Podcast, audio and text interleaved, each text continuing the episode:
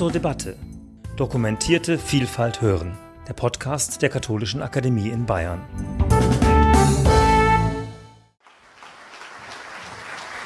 Ja, vielen Dank, Herr Bude, für Ihren Impulsvortrag des heutigen Abends, äh, über den wir jetzt noch diskutieren können, wo wir ins Gespräch kommen können auf dem Podium. Ich darf für alle, die jetzt auch noch neu dazugekommen sind, die Leute wenigstens kurz mit Namen vorstellen. Der erste Vortrag des heutigen Nachmittags war von Frau Husch-Josten zu meiner Linken. Und jetzt äh, Herr Budde ganz außen. Dann kommt Professor Hans-Joachim Höhn von der Universität Köln und jetzt neu, und ich darf Sie besonders begrüßen in unserem Kreis, Frau Dr. Judith Müller vom Erzbischöflichen Ordinariat des Hiesing Erzbistums. Genau.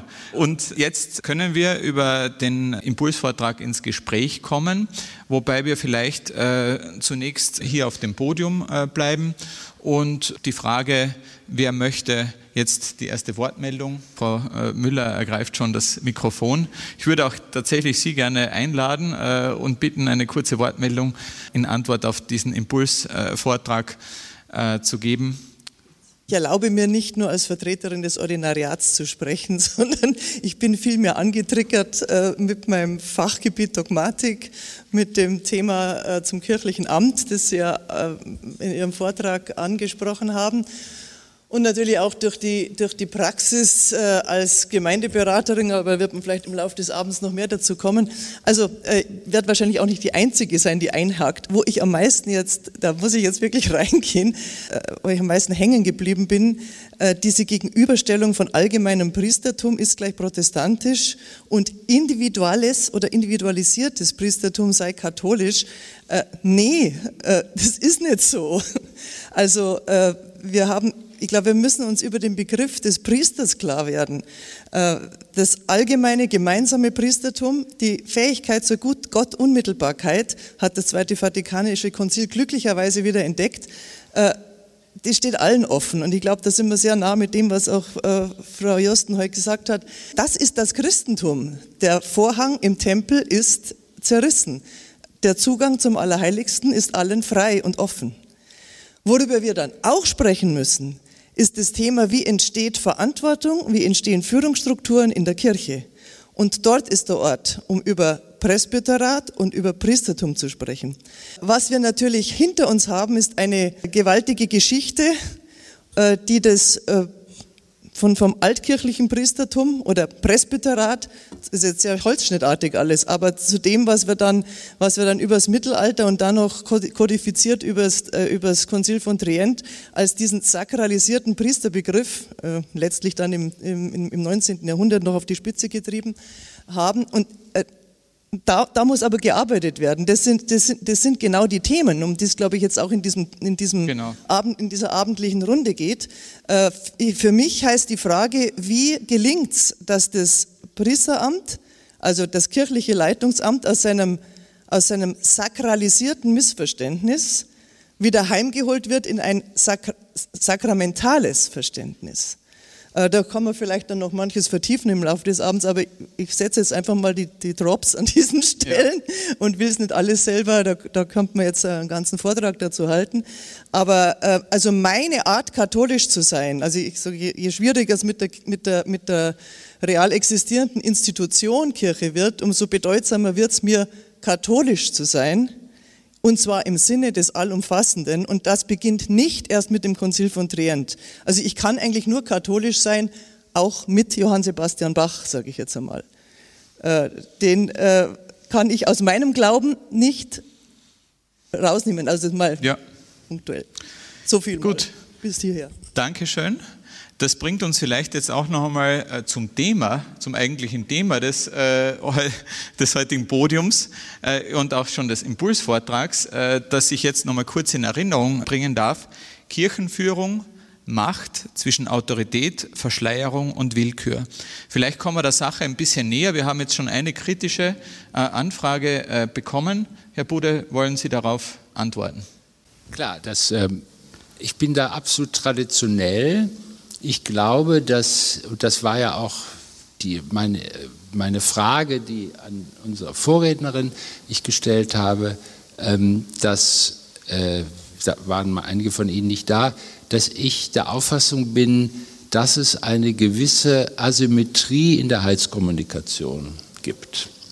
Und das habe ich mit dem Begriff der Stellvertretung versucht zu umschreiben. Also die stellvertretende Deutung des Wortes, das auf die hinweist, auf die Tradition der Interpretation des Wortes, die nicht aus dem Augenblick heraus verstanden werden kann, und gleichzeitig der Kult, der nicht als ein gemeinsamer Kult verstanden werden kann, sondern eine Öffnung braucht, um damit es überhaupt zu einer Versammlung um einen Punkt kommen kann. Also die Idee ist, dass die, das Volk Gottes sich nicht von sich aus versammeln kann.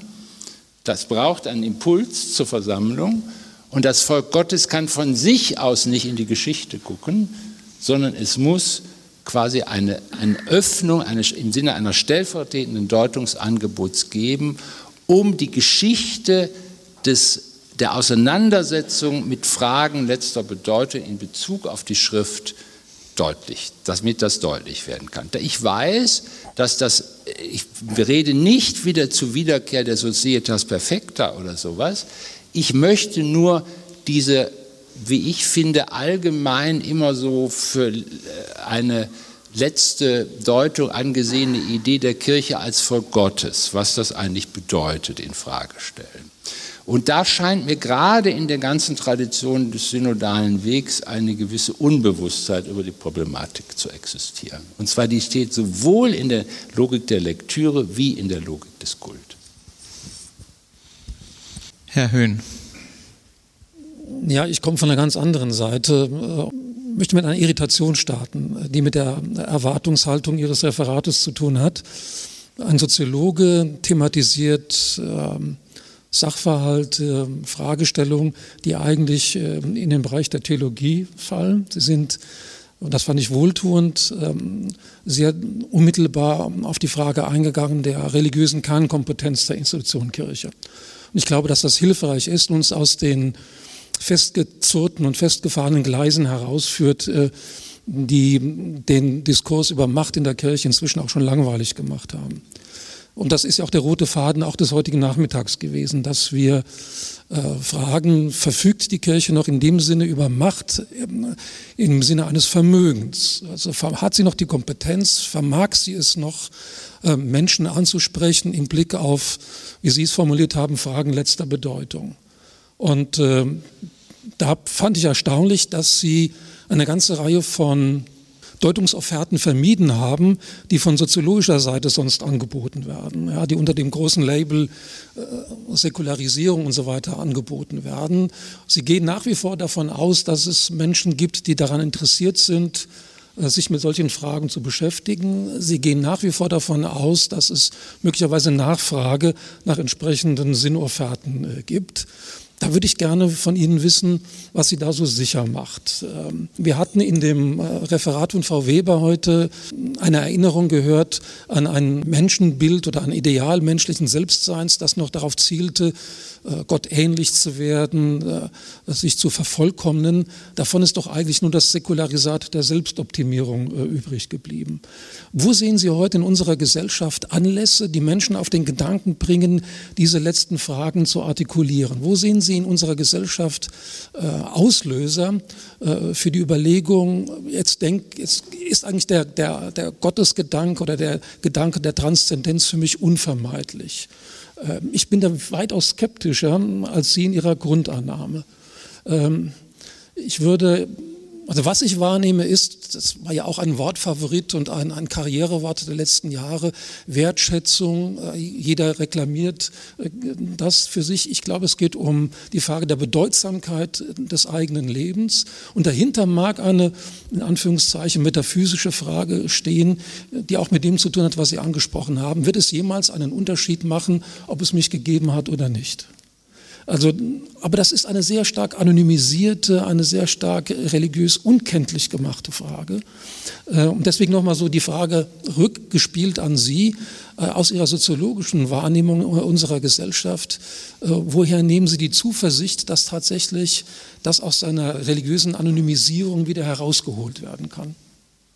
Also der unmittelbare Ausgangspunkt meiner Überlegung war eine Debatte, die im Zuge des Klimawandels im Augenblick weltweit geführt wird, über die Frage, ob es jenseits einer universalistischen Befassung mit der Problematik des Klimawandels auch eine planetarische Befassung braucht. Und es ist eine ziemlich interessante Debatte. Also die, die Frage ist, ob wir rein universalistisch über die Notwendigkeiten des Klimawandels reden können oder ob wir nicht quasi die Beschädigung der Erde, wie das Bruno Latour sagen würde, mit einbeziehen müssen in den Fragen unserer Selbstpositionierung und in diesem Fall als Gattung auf dem Planeten. Und das ist extrem, eine plötzlich taucht da eine metaphysische Dimension auf in einem Thema, was offenbar von größter Wichtigkeit im Augenblick für die Menschheit genommen wird, nämlich wie man mit der Tatsache des Klimawandels umgeht. Da sehe ich plötzlich, ah, da kommt ja plötzlich ein, ein metaphysisches Quantum in die Sache rein. Eine zweite Geschichte, die auch die Leute auf der Welt im Augenblick irrsinnig interessiert, ist die Frage, was tun wir eigentlich auf der Welt angesichts der Tatsache eines auftretenden Hegemoniekonfliktes im Augenblick, den wir haben. Wir haben neue Hegemoniekonflikte in der Welt, wir haben jetzt nicht mehr die Klarheit einer Systemdifferenz, sondern wir haben mehrere Hegemonieansprüche. Und wir sehen, dass es nicht mehr einen Hegemon gibt, auf den man sich ausrichten kann. Und mit dieser Frage des Hegemoniekonflikts steht plötzlich, stellt sich plötzlich die Frage, gibt es überhaupt noch eine Einheit der Welt? Und die Frage der Einheit der Welt ist eine extrem politische Frage geworden, die den Leuten auf den Nägeln brennt. Können wir überhaupt noch von der Einheit der Welt reden angesichts eines Hegemoniekonfliktes, mit wir, dem wir zu tun haben? Und die dritte Frage, die heute auch ganz viele Leute anfängt, weltweit zu interessieren, ist die Frage der Verbundenheit. Wie kann der Verbundenheit, wie in einer Frage einer Gesellschaft der Individuen, und die haben wir überall auf der Welt, dass eine Gesellschaft der Individuen ausbricht, besonders in China haben wir das im Augenblick, eine extreme Entwicklung, die im Augenblick in China stattfindet, der Entstehung einer Gesellschaft der Individuen, bringt die Frage auf, welche Art der Verbundenheit gibt es bei Individuen. Und da sehe ich quasi, wenn ich diese drei Fragen nehme, da kommt mein Optimismus her, das ist quasi eine katholische Grammatik, wenn ich es überziehen darf. Die Einheit der Welt, die Verbundenheit der Individuen und die Ausgerichtetheit der Schöpfung auf einen transzendenten Bezugspunkt.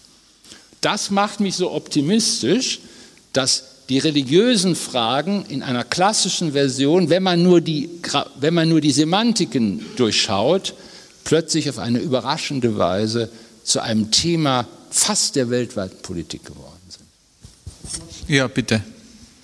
Ich würde gerne noch mal so sympathisch mir die Antwort ist, insofern sie ja uns die Augen öffnet für neue letzte Fragen, die sich auf, in einem neuen Format stellen. Das finde ich einen sehr äh, interessanten äh, Gedanken. Ja, die Grammatik ist eine katholische, aber die Semantik, in der, äh, in der Antworten gesucht werden, und ich möchte noch mal einen Ball aufgreifen von der Nachmittagsdiskussion. Wir haben ja da äh, gemeinsam überlegt, gibt es äh, Brüche, gibt es Entfremdungsprozesse, gibt es disruptive oder latente äh, Prozesse eine, eines Auseinandertretens von, von Christentum und Kultur und Moderne. Äh, und ich meine, ein wichtiges Losungswort äh, ist da noch nicht genannt worden, das scheinbar meines Erachtens programmatisch für die Moderne steht, das ist das etsi deus non daretur. Das heißt, wir sind in der Lage, in allen unseren Lebensangelegenheiten zu agieren, äh, unter Wegstreichung der Prämisse, es ist ein Gott. Wir können agieren, als ob Gott nicht sei, als ob es keinen Gott gäbe. Und ich sehe auch die Tendenz, dass die, letzten, die neuen letzten Fragen, die Sie eben noch einmal formuliert haben, auch in diesem Format angegangen werden und beantwortet werden können. Sodass die eigentliche Dramatik in meinen Augen ist, äh, wie kann man Gott mit einer Welt zusammendenken, die ohne Gott gedacht werden kann oder ohne Gott gedacht werden will. Also die moderne, die säkulare Verfassung der Welt kommt ohne den Gottesgedanken als Prämisse für jedwede Lebensbewältigungstechnik äh, und Technologie aus. Und die, die Herausforderung, die Inkulturationsaufgabe äh, des Christentums oder der Kirche als religiöse Institution besteht meines Erachtens darin, ob sie in der Lage ist, Gott noch mit einer Welt zusammenzudenken, deren Verfassung es nahelegt, diese Welt ohne Gott zu denken. Und dann helfen uns auch die Grammatik äh, neuer äh, letzter Fragen noch nicht weit genug, um genau diesen Schritt anzugehen. Ich glaube, der Vorteil des religiösen und auch des katholischen Registers ist, dass wir angesichts der Einsicht, dass die Erde für den Menschen nicht geschaffen ist, die, dass es relativ klar ist, dass der menschliche Fußabdruck auf Dauer die Erde zerstören wird. Das heißt, die Frist, Befristung, die Befristung der Existenz ist nicht nur ein Problem unseres individuellen Lebens, sondern eine Befristung, die Befristungsfrage besteht für den gesamten Planeten. Und wenn man sich das vor Augen führt, ist ja natürlich das, die Frage, in welchem Sprachspiel wollen wir eigentlich diese Problematik im Sinne des Aushaltbarseins in dem, im jetzigen Augenblick äh, hinbekommen. Also ich glaube, deshalb äh, sozusagen diese ganze Idee der letzten Generation ist insofern strukturell dumm, weil die Frage ist, es geht um die Aushaltbarkeit in der Situation des Klimawandels und nicht darum, den Klimawandel aufzuhalten oder abzuwenden. Das ist völlig kindisch, das ist nicht möglich. Jetzt sind wir äh, umweltethisch, äh, metaphysisch, äh, systematisch schon relativ weit äh, gekommen, sozusagen positiv ausgedrückt. Aber meine Aufgabe sozusagen ist es jetzt äh, doch nochmal zurückzuführen äh, auf das Thema auch des Abends äh, Kirchenführung. Äh, Macht zwischen Autorität, Verschleierung und Willkür. Sie waren ja sehr thesenfreudig, kann man sagen, und haben auch einige Empfehlungen äh, gegeben.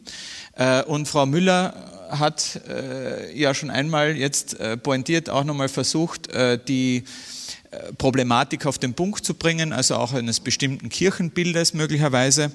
Äh, oder, oder wie ist das mit der Protestantisierung oder äh, im Sinne des allgemeinen Priestertums, wo ich ja immer den äh, Studierenden auf die Finger klopfe und sage, wir haben seit dem Konzil schon ein gemeinsames Priestertum, da gab es auch extra eine Diskussion darüber. Diese begriffliche Schärfe ist mir an der Stelle wichtig. Also sagen wir des gemeinsamen Priestertums. Äh, und wie, wie denken wir das äh, im kirchlichen Kontext oder wie können wir das produktiv weiterdenken äh, im Sinne eines ekklesiologischen, ekklesiologisch sauberen Miteinanders, wo eben Macht auch noch einmal austariert wird, sozusagen.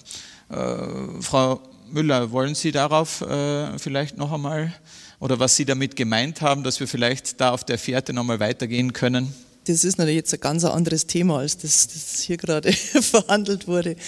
Also ist die Kirche noch zu retten? Das ist ja eine Frage, die, die ich bei vielen Menschen erlebe, die, die in ihr, konkret in ihren Gemeinden zum Beispiel versuchen, noch zu bleiben und sagen, eigentlich ist das ja meine Heimat, aber ich halte es nicht mehr aus. Dann kommen wir diese, zu diesen ganzen Thematiken von Macht und Machtmissbrauch. Ähm, ich denke, da, das, was im Zusammenhang mit sexualisierter Gewalt offenkundig geworden ist, ist ja nur eine Facette des Machtmissbrauchs. Wir erleben es ja jetzt auch als, oder kennen es inzwischen auch als, oder haben einen Namen dafür, auch, dass auch spiritueller Missbrauch passiert. Und äh, es passiert natürlich durch eine bestimmte Amtsstruktur auch ständig, muss ich leider so sagen, ich erlebe das einfach in Beratungen immer wieder, äh, Machtmissbrauch, der spirituell verschleiert wird. Und äh, Sie haben es ja angesprochen mit der Frage, wer, äh, wer, wer wird Priester? ja, äh, die, die Frage ist natürlich in Gemeinden, wer, wer, wer leitet die Gemeinde und wie? Und äh, wer kommt in ein Leitungsamt. Und was ich vorhin so kurz skizziert habe, äh, ist ja diese, diese äh, gewisse Spannung des, jetzt sage ich mal, traditionellen Priesterbildes, das Sie auch in Ihrem Vortrag sehr äh, portiert formuliert haben, ähm, und gleichzeitig der, die Leitungserfordernis in Gemeinden. Ähm, das ist jetzt nicht immer so, dass die genialsten Prediger die besten Leiter sind. Ja, das ist nicht. Aber äh, also in meinem Verständnis ist der, das Kern der, Amt, der Kern der Amtsfrage ist die Frage nach der Leitung. Mhm. Äh, und äh, an der hängt, hängt sehr viel. Und ja. da ist auch viel im Argen. Ja. Bitte. Aber da beißt sich ja die Katze wieder in den Schwanz. Also ich bin jetzt überhaupt nicht, ich bin ja der, der Exot hier ähm, nicht theologisch bewandert, aber ähm, wenn man sich anguckt, was in einem Erzbistum los ist, wo die Leitung anfängt, die Priester, die vielleicht begnadete Prediger sind oder Menschenfischer sind oder die Menschen äh, zu begeistern wissen, auf die Sinnfrage, wo wir eben waren, wo Sie sehr skeptisch sind, Professor Höhn, dass die Leute die noch haben, aber ich glaube schon, ja, immer wieder mal stellt sich die Frage nach dem Sinn von all dem und da kann man ja ähm, drüber auch den, über den Glauben äh, drauf kommen. Ähm, wenn aber ein, ein Kardinal sich diese Priester äh, alle an die Seite schiebt, weil sie seiner Macht nicht gut tun, weil sie sehr, jetzt sage ich das schreckliche Wort, Herr Professor Bude, charismatisch sind ähm, oder ihm den Rang abzulaufen drohen, so wie das, kann ich jetzt fürs Erzbistum Köln sagen, geschieht. Ähm, ja, wo fängt man da an? Und da wird man dann doch als Gläubiger, ähm, ist man ohnmächtig. Da, da, da steht man vor einer Entscheidungsmacht und, und versteht nicht mehr und verliert den Glauben.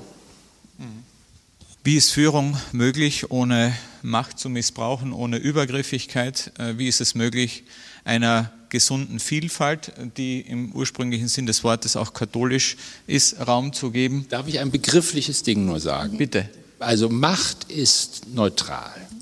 Also das ist sehr wichtig. Also wir haben eine lange Diskussion seit etwa 30 Jahren in der gesamten Sozialwissenschaft, wo es darum geht, den Machtbegriff zu entdämonisieren. Also äh, der Vermögensbegriff ist, also dass man ein Vermögen etwas zu erreichen, das ist sozusagen, das heißt Macht ist notwendig.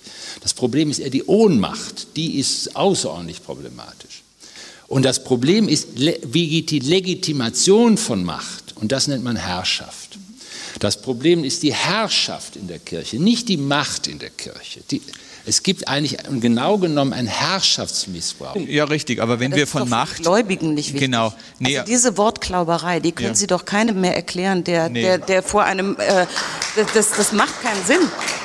Nee, und wenn wir hier über Macht sprechen, dann meinen wir ja Ausübung von Macht. Also da sind wir uns einig. Also von daher, äh, der Machtbegriff ist an sich neutral. Macht ist weder gut noch schlecht, äh, ist vorhanden, muss klar sein, muss transparent sein. Dafür braucht es Regeln. Und die Ausbü Ausübung von Macht, ja doch, die, die Machtstrukturen müssen in der Form klar sein, damit man damit umgehen kann, äh, würde ich einmal so als These äh, jetzt in den Raum stellen, äh, über das wir auch noch diskutieren können. Ich, ich würde es gerne noch um einen Punkt ergänzen. Ich glaube, das katholische Problem besteht auch nicht zuletzt in der Sakralisierung der Macht, mhm. auch in der Sakralisierung einer sich liturgisch inszenierenden Macht. Also ich finde es inzwischen äh, skandalös, blasphemisch, obszön, äh, einer, äh, einem, einem äh, Bischofs, einer Bischofsmesse äh, teilzunehmen, wo ein Bischof einzieht mit Bischofsstab und Mitra und anschließend einem Messdiener und einer Messdienerin, die ein Velum tragen müssen, also einen, einen Tuchumhang, wird dann der Bischofsstab in die Hand gedrückt oder die Mitra in die Hand gedrückt.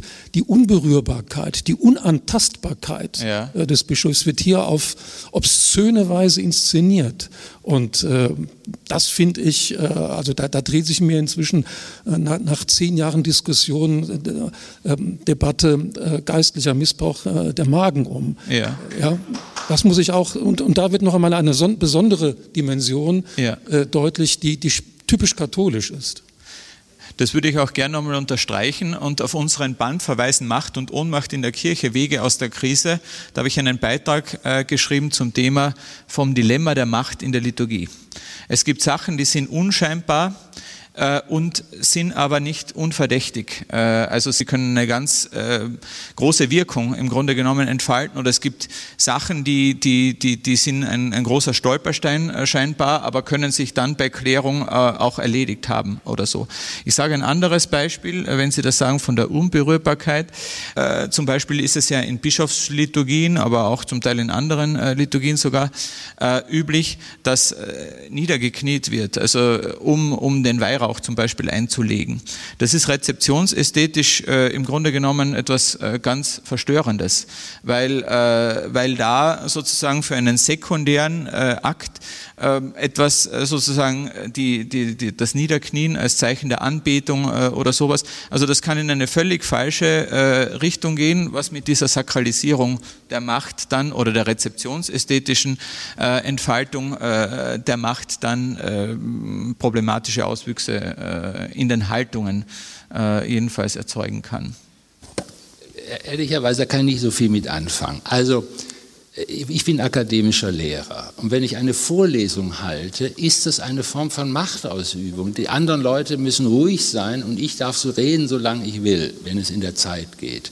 Es wird dann zu einem Problem der Herrschaft, wenn ich jemandem, der sagt, Herr Bude, ich möchte hier mal, Sie haben Unsinn geredet oder sowas sagen, würde sagen, ruhig, hier ist eine Vorlesung, hier darf niemand etwas sagen. Dann, dann übe ich Herrschaft aus dann, dann versuche ich die Legitimität meiner Position im Sinne eines Gehorsamsappells, Sie haben zu schweigen, zu benutzen. Aber die Tatsache, dass es eine Asymmetrie, eine institutionalisierte Asymmetrie in jeder Vorlesung ist, ist eine Art von Machtausübung. Warum? Die ist legitimiert dadurch, dass ich zu einem sozialisatorischen Asymmetrie mich befinde. Und das ist, da, da ist nichts transparent zu machen. Das ist jedem klar, der in eine Vorlesung geht. Deswegen ist, ist es ja transparent. völlig unsinnig. Ja, äh, aber indem es klar ist, ist es ja schon transparent. In dem Fall. Äh kann man vielleicht sagen. Es aber ist aber jetzt. Was man doch daran sehen kann, ist, dass die Sprache die Quelle aller Missverständnisse ist. Das heißt, wir verstehen unter Macht etwas anderes, als Sie unter Macht verstehen. Das nutzt uns aber in der ganzen Debatte über Macht und Ohnmacht in der Kirche jetzt gar nichts. Da können wir uns jetzt stundenlang dran aufhalten, weil wir eigentlich was anderes sagen wollen, nämlich wie kann man als Christ damit leben, dass von oben herrschaftlich Dinge entschieden werden, mit denen man nicht mehr leben kann, sich nicht mehr identifizieren möchte und wenn man versucht, eine Lösung für sich selber zu finden. Wie gehen wir damit um? Weil wir ja ohnmächtig davor stehen und es nicht ändern können. Ich würde sagen, das ist der richtige Zeitpunkt, um jetzt äh, hier das Podium zu öffnen äh, für Ihre Wortmeldungen. Bitte, Professor Haslinger. Bevor ich das sage, was ich eigentlich sagen wollte, eine kurze Replik. Sie haben natürlich völlig recht, das interessiert die Leute nicht muss sie nicht interessieren, sie brauchen sich damit nicht beschäftigen und ich soll vor allem, wenn ich denn zum Beispiel Seelsorger bin, sie nicht damit behelligen.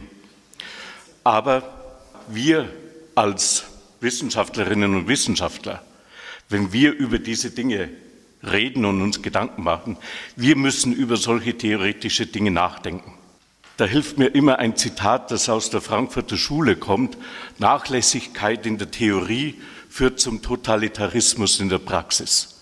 Das heißt, wenn ich nicht genau nachdenke, sorgfältig theoretisch, dann mache ich Dinge, weil sie einfach getan werden müssen und nicht, weil ich sie begründen kann.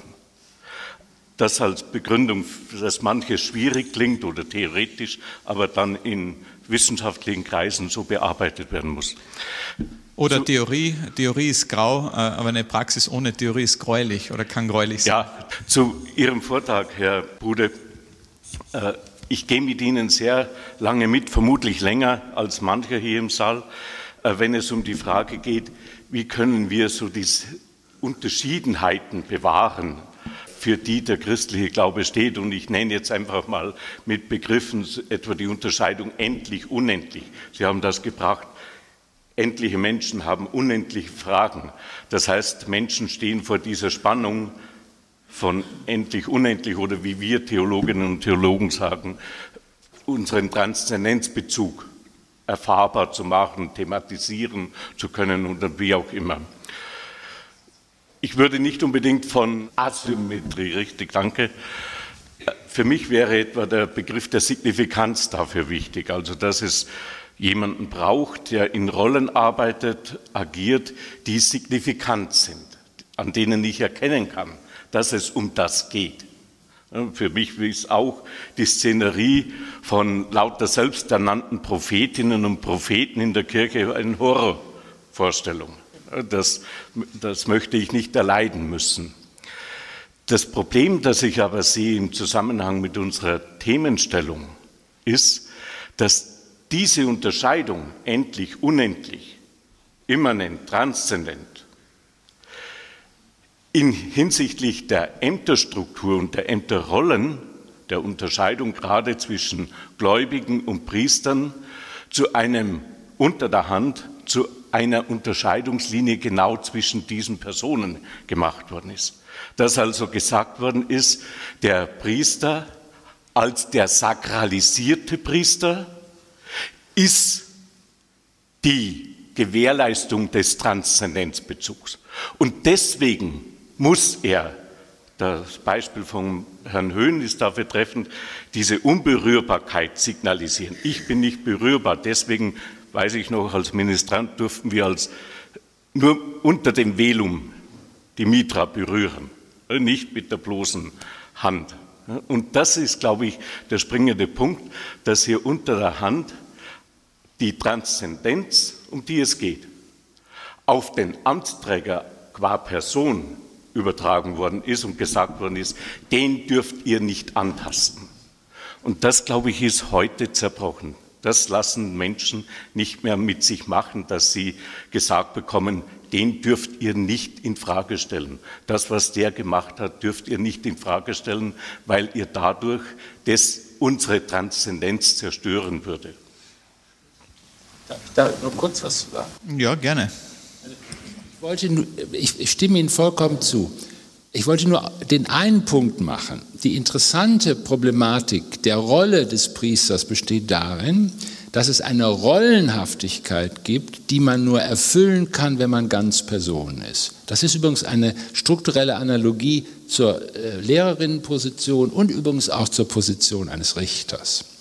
Es ist immer sozusagen eine Rollen, es braucht eine Rollenbewusstsein. Ich spiele hier eine Rolle. Ich bin nicht als Person charismatisch und kann da sozusagen als Person hier wild herum Einfluss haben. Das ist, glaube ich, der Untergang. Aber ich muss wissen, meine Rolle kann ich nur spielen, wenn ich mich ganz als Person einbringe. Und dann kann ich auch mein Handeln legitimieren. Das heißt, bloßes Rollenhandeln kann ich vor den Leuten nicht legitimieren. Ich muss mich als Person einbringen, sonst funktioniert diese Legitimation nicht. Und ich wollte nur ein begriffliches Gerüst für dieses Problem herausstellen in Bezug auf das, was ich versucht habe, mir klarzumachen, was ist eine geistliche Problematik? Was ist das eigentlich? Und da kann man jetzt sagen, ja, das ist vielleicht viel zu modern gedacht und da hat man früher überhaupt nicht drüber nachgedacht und so weiter und so weiter. Sehe ich alles ein. Aber jetzt gibt es diese Problematik. Was ist eine geistliche Problematik? Und in der Rolle, Sie haben das eben Rituskompetenz und äh, Deutungskompetenz genannt, in der Rolle sind Privilegien beinhaltet, die man nicht und das ist das eigentliche Problem des Machtmissbrauchs, die als persönliche Auszeichnung verstanden werden kann. Und das ist Frevel. Das als persönliche Auszeichnung zu verstehen. Aber die Rolle ist nur spielbar, wenn ich mich als Person in dieser Rolle ganz ein. Und die Ambivalenz dessen deutlich zu machen, ist unsere Aufgabe, äh, sozusagen dann ja auch, auch rezeptionsästhetisch. Sie sprechen auch eine gewisse Problematik an der Theologie des äh, Zweiten Vatikanischen Konzils, was das äh, Weiheamt betrifft und dieser Überhöhung äh, der Bischöfe, was sakramental zementiert wird dass die Bischöfe jetzt keine Theologen waren. Also ich würde immer eigentlich als These sagen, dass das Zweite Vatikanische Konzil gelungen ist im Wesentlichen und dann ja auch umgesetzt werden konnte, war, weil äh, gewisse andere Dinge zurückgestellt wurden und, und auf einer wirklich theologischen Ebene noch einmal der Austausch stattgefunden hat. Also manche Ideologien oder Nostalgien wurden, äh, glaube ich, zu, zugunsten der Theologie äh, zurückgestellt. Da könnten wir für den derzeitigen Dialog, denke ich, auch immer wieder was lernen. Also dass wir auch verschiedene Positionen haben dürfen, aber dann mit theologischen Argumenten äh, vermutlich am Ende nur weiterkommen. Aber ich möchte Ihnen jetzt nicht das Wort abschneiden oder wenn aus der Runde etwas ergänzt werden äh, mag, Herr Höhn? Nur eine kleine Notiz. Ich, wir hatten heute Nachmittag ja auch die Diskussion um die Bedeutung des 19. Jahrhunderts als dem Jahrhundert, wo die großen Entfremdungen aufbrachen. Das erste Vatikanum ging aus mit einem Sieg des Papsttums über die Bischöfe. Das zweite Vatikanum war die Korrektur und hat sozusagen die Bedeutung der Bischöfe gegenüber dem Papst äh, sehr gestärkt Auf beiden Konzilien wurden die Laien vergessen, beziehungsweise, ich nehme einen Begriff, den Sie nicht mögen, ich aber sehr, das Volk Gottes. Und wir erleben heute gerade in den Auseinandersetzungen äh, um den synodalen Weg, und ich weiß nicht mehr, wer es war, der dieses römische Stoppsignal noch einmal in Erinnerung gerufen hat, was in den letzten Wochen mehrfach äh, kam, äh, ist noch einmal ein Ausdruck dieses Ringens um äh, die päpstliche Autorität mit der Autorität äh, der Bischöfe, die jetzt nun ganz spät entdeckt haben, dass sie eigentlich in Verantwortung stehen auch für das Volk Gottes. Und wenn es ein drittes Vatikanisches Konzil gäbe, würde wahrscheinlich das Pendel noch einmal in eine andere Richtung, eine dritte Richtung ausschlagen und die Position, die Rechte ähm, des Volkes Gottes stärken. Diese Prophetie wage ich mal, obwohl es heute Abend schwierig wurde, äh, den Begriff der Prophetie in den Mund zu nehmen.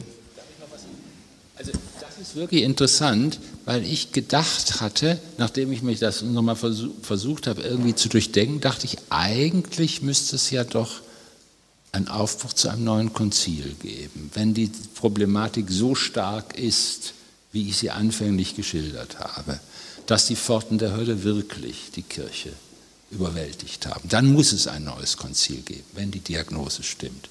Aber es ist völlig klar, dass es nicht geben kann, weil die Kirche viel zu schwach ist. Die Kirche wäre im Augenblick nicht zu einem Konzil, das war eine Lösung. Die Kirche wäre zu einem Konzil im Augenblick nicht in der Lage.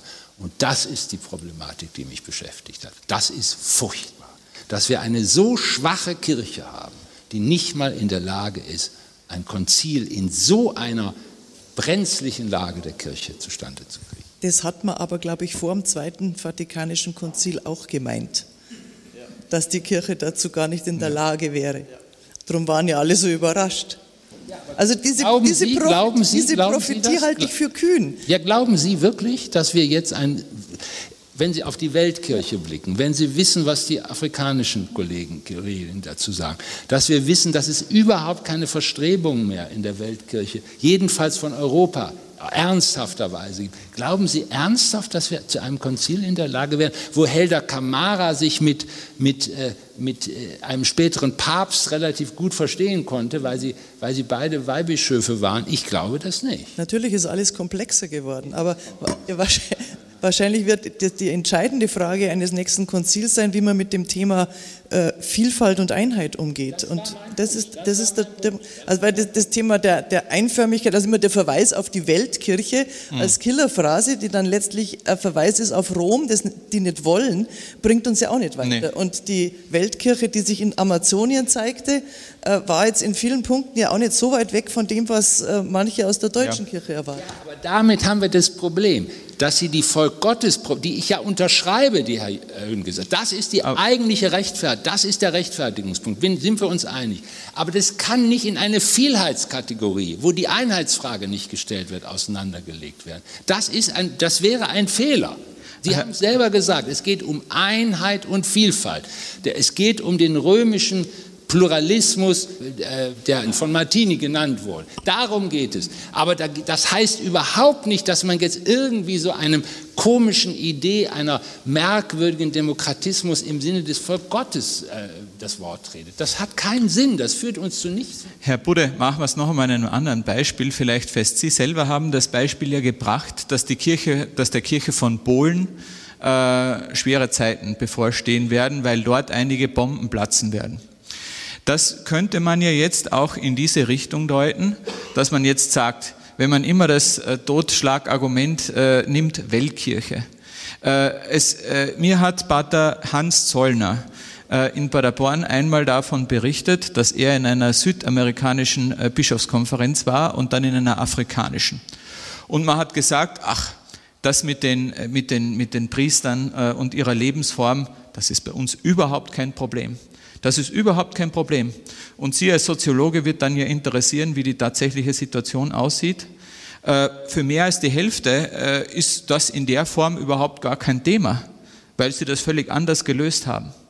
Das heißt, äh, damit möchte ich jetzt vorsichtig andeuten, dass manche Bomben, die bei uns geplatzt sind, auch an anderen Stellen platzen könnten und möglicherweise ja auch ein Konzil eine Dynamik bringen könnte, wo man Fragestellungen, wenn Sie die äh, Eingaben äh, im, Vorfeld des Zweiten Vatikanischen Konzils sich anschauen, zum Beispiel jetzt zur Liturgie, machen wir es einmal in einem ganz unkomplizierten Feld. Äh, die, Liturgie, wo es Eingaben gab, diesen, diesen Paragraphen, diesen Halbsatz könnte man noch einmal verändern oder so. Und danach kam Sacrosanctum Concilium und kam die Liturgiereform.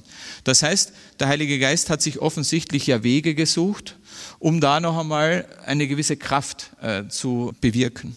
Das heißt, ich würde das jetzt nicht ausschließen, auch wenn Sie äh, jetzt so ganz, also äh, gerade was man oft besonders äh, vehement ablehnt, tritt ja dann besonders vehement ein. Äh, das das, das gibt es ja, gibt's ja auch immer wieder, das Phänomen, was man beobachtet.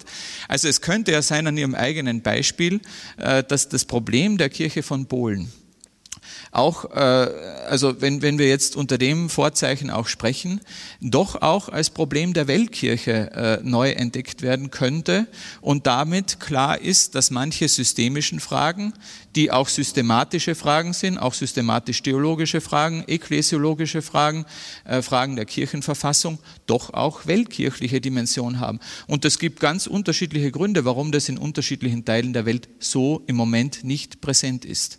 Und ich würde sagen, ein solches Konzil könnte dann gelingen, wenn die theologische Basis dafür geschaffen ist. Und das würde wiederum jetzt unseren, äh, unsere Veranstaltung legitimieren, sozusagen, wenn ich das so sagen darf, äh, dass es nämlich auch Denkfabriken braucht, wo äh, Dinge vorgedacht werden, äh, wenn das in der französischen Theologie oder in der deutschen Theologie so nicht stattgefunden hätte vor dem Zweiten Vatikanischen Konzil, hätte es so auch nicht geklappt. Vermutlich kann man das äh, ganz kühn so sagen. Also vielleicht lassen wir da dem Heiligen Geist noch ein bisschen Raum äh, und, und auch äh, uns sozusagen zum Denken, äh, dass wir da einen Boden bereiten können als Landebahn sozusagen für den Heiligen Geist. Jetzt äh, sind wir schon über dem zeitlichen Limit. Nachdem da hinten so heftig auf den ehemaligen Pfarrer von Zorneding verwiesen wird, haben Sie dann das letzte Wort, bitte ganz kurz. Das hätte nichts so sein sollen. Ich kann nicht das letzte Wort haben. Aber ich habe eine Frage, die sich an Sie alle da oben richtet. Was, also über alles, was Sie gesagt haben, über die hoffende Geduld, über diese Parallelität und über diese äh, Sakralisierung der Macht und, oder Entsakralisierung der Macht, äh, über alles. Was würde nach Ihrer Meinung Jesus Christus sagen darüber, nachdem wir, nach, nach all dem, was wir über ihn theologisch, exegetisch, historisch wissen. Denn das habe ich noch nicht gehört. Aber das denke ich ist doch ein sehr schönes Schlusswort, weil es führt uns jetzt nämlich direkt in die eigenen Reflexionen des Abends. Äh, noch einmal mit der Frage, was würde Jesus tun an unserer Stelle? Oder was äh, ist ein äh, evangeliumsgemäßes Handeln, das wir beherzigen sollten?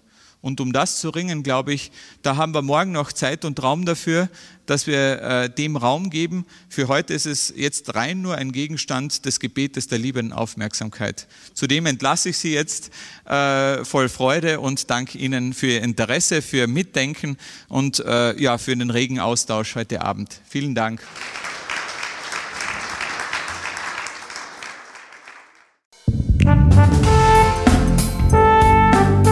Sie hörten zur Debatte Dokumentierte Vielfalt hören, der Podcast der Katholischen Akademie in Bayern.